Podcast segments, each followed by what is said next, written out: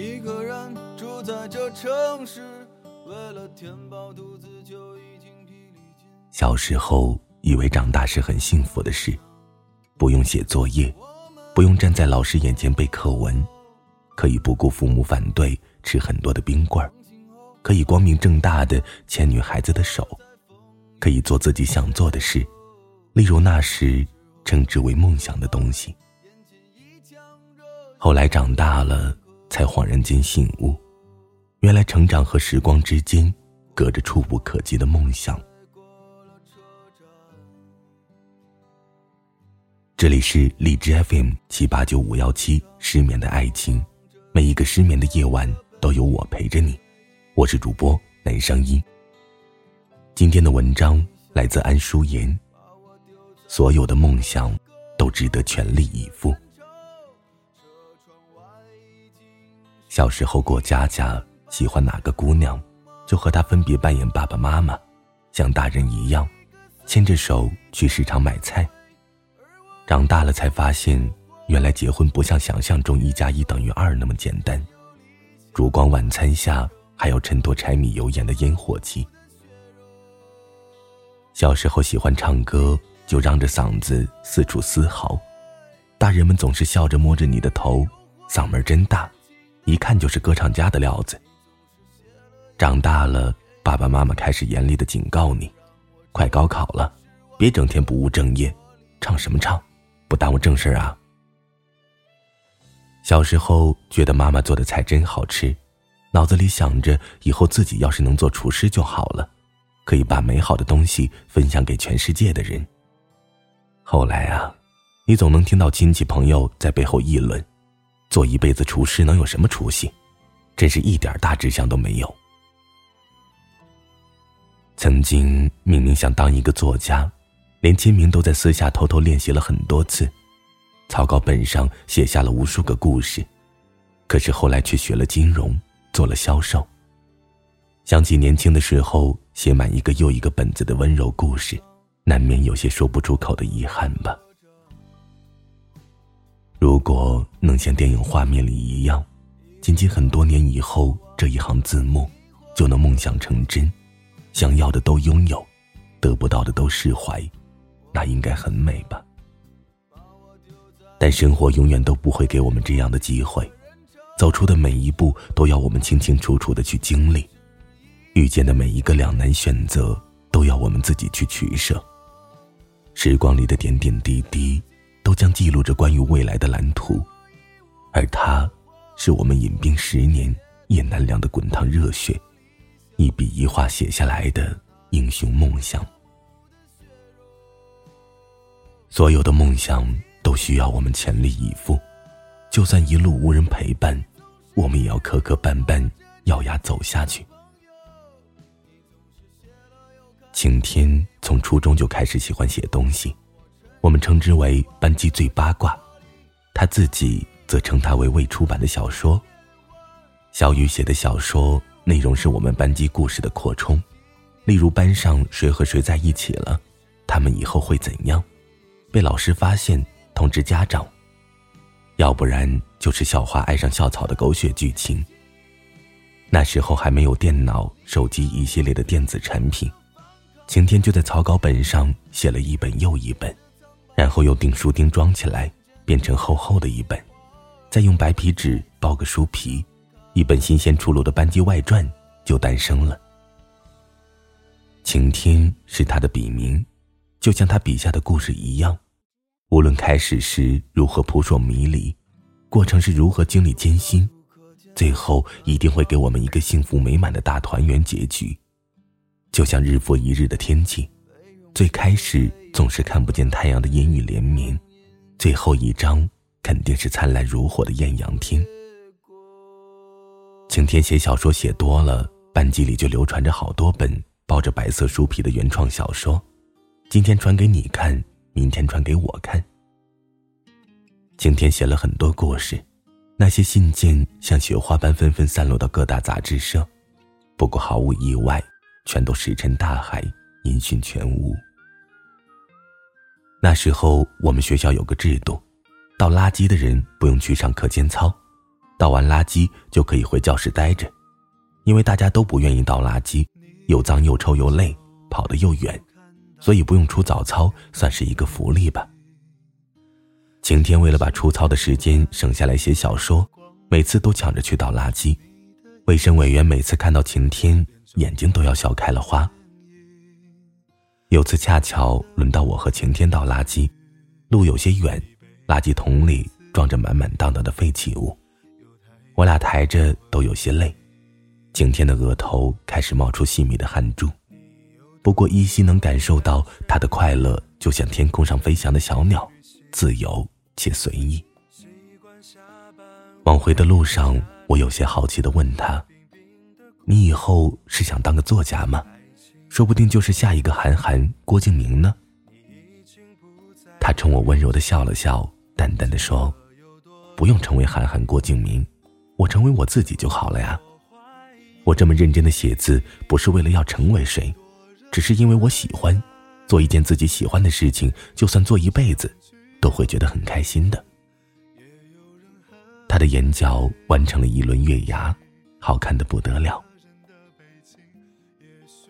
在我记忆里，晴天一直是个很乖巧的女生，就算私下写着这些自己称为梦想的东西，也绝不会违背老师和家长的心思。可我万万没想到，多年后打听到她的消息，竟然是她一个人背着行囊去了北京的某家出版社。对，在我们都被高考这道门槛压成炮灰的时候，晴天孑然一身去了北京。说实话。我听过很多追梦赤子心的故事，可那都是在书里，在别人的故事里，但在现实生活里，大多是想反抗却不敢发声，藏在襁褓里的稚子。我们不甘心被生活所胁迫，却又不得不低头，低声下气的说陪满笑脸，安慰自己，这就是人生的本质。可终究有人和我们是不一样的，就像晴天。把人生活成了一首烂漫多彩的散文诗。人们在人间的牢笼里高喊着向往自由，他却行走在无边沙漠，追求着自己喜欢的东西。有次在 QQ 上聊天，我羡慕而感慨的和他说：“真幸福啊！想不到你勇气这么大，孑然一身去闯世界。”过了很久，他都没回复，我也没在意。忙别的事情去了。第二天看到回复的时候，他发来了很长很长的一段话。有时候啊，很多事情，表面上看起来风光无限、繁华似锦，可内里的情况，除了自己，又有谁能说得清楚呢？一开始没工资，为了省钱，只敢住地下室，连窗户都没有。如果没有手机，不看时间。连白天晚上都分不清。为了省钱，在北京的第一年，除了第一天，从没打过车，每次都是走路过去，太远的话就挤公交。后来晴天回忆起那段时光，生活是贫苦的，可内心是丰盈的，大概是因为做些喜欢的事，如何熬不下去的过往，都咬牙熬下去了。如果你一直坚持做的事，可能一辈子都没什么大成就，你还会坚持吗？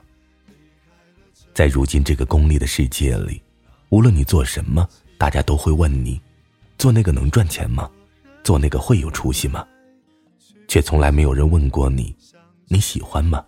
做这份工作你开心吗？第一个问题，我曾经问过一个兄弟，他家挺有钱的。做股东买卖，身价上亿，出门就是豪车美女云集。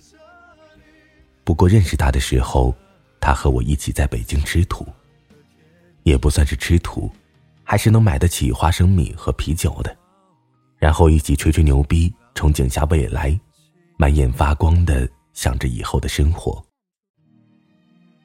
那是我毕业后的第二年，成了名副其实的北漂，拿着紧巴巴的工资。交了房租就剩下饭钱了，出门吃饭还不敢点肉。他呢，我一直以为他就是流浪青年，组了个乐队，每天各大酒吧的跑，像情人节这样的日子，他们一晚上跑三四场。平时生意不好，就在各大天桥底下、地下通道卖唱，尽量把饭钱挣回来。那时候他住我隔壁，隔着一个阳台的距离，而我们住的那个地方是一个即将拆迁却一直没拆迁的城中村，每天都有各式各样的外地人流窜于此，凌晨两三点都能听到楼下的喝酒划拳声。他经常凌晨两三点到家，而我那个时候也还在加班改文案，头发一抓掉一把。有一天，他突然没带钥匙，然后就想起了我，确切的说是想起了我家的阳台，他想从我家阳台翻过去。他抱着试试看的态度敲了敲我家的小门。本以为都凌晨是个正常人都该睡觉了，可惜我不是正常人。顶着两个硕大无比的黑眼圈和一头乱糟糟的鸡窝头去给他开门。如果有人见过你最丑陋的样子，依旧不嫌弃你，愿意和你一起喝酒吃肉，那么就是值得性命相交的兄弟了。他经常翻过阳台，带着啤酒卤菜一起来喝一个。有时候他的乐队成员也会挤在他家的小屋子里，一起买菜做饭、看球、唱歌。我作为蹭饭的感到不可思议，这些看起来外表放荡不羁的乐队鼓手、主唱，还有一手好厨艺。我开玩笑的说：“以后你们去开个馆子，当个厨子也比现在混得好啊。”他一边洗菜一边笑弯了腰，抬起头的时候，笑的眼泪都出来了。那一刻，我鼻子有点酸酸的，说不出话来。他们挤在乱哄哄的小屋子里，每个人脸上都写着风吹日晒、岁月无情的沧桑，可是他们的笑容却是发自内心的。很多年后再重逢，他早已放下了曾经的那个梦想，他西装革履，侃侃而谈，说的都是他曾经避之不谈的生意经。他还是继承了家族企业，步入大家认为的正途，可是无论如何，我都不会忘记。曾经那张笑哭了的脸。他满怀感慨的对我说：“当年孤身一人去追梦，那时候过着饥一顿饱一顿的日子，可是那帮兄弟愿意跟着一起，那感觉就很好。”他说：“那时候他很喜欢我，可是不敢表白，就像我的玩笑话，去做个厨子，也比那种过一天算一天的日子要好。”他实在不敢告诉我。因为他觉得不靠谱。后来的某一天，突然决定放弃了，一个人面对着空荡荡的阳台，哭得稀里哗啦。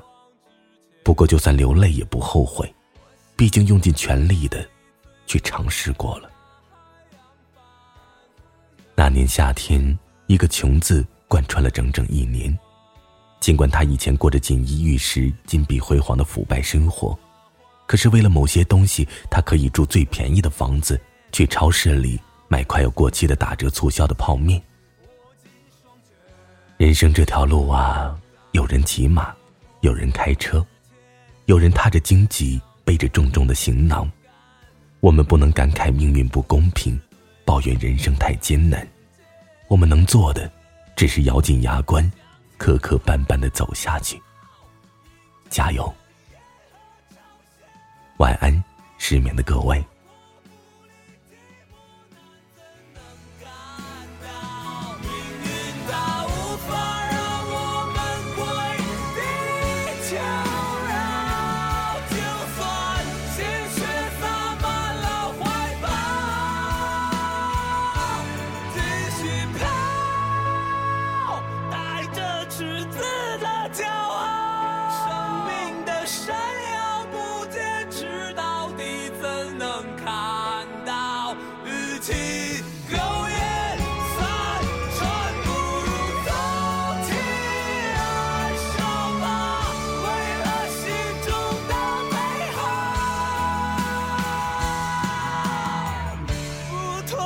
legend.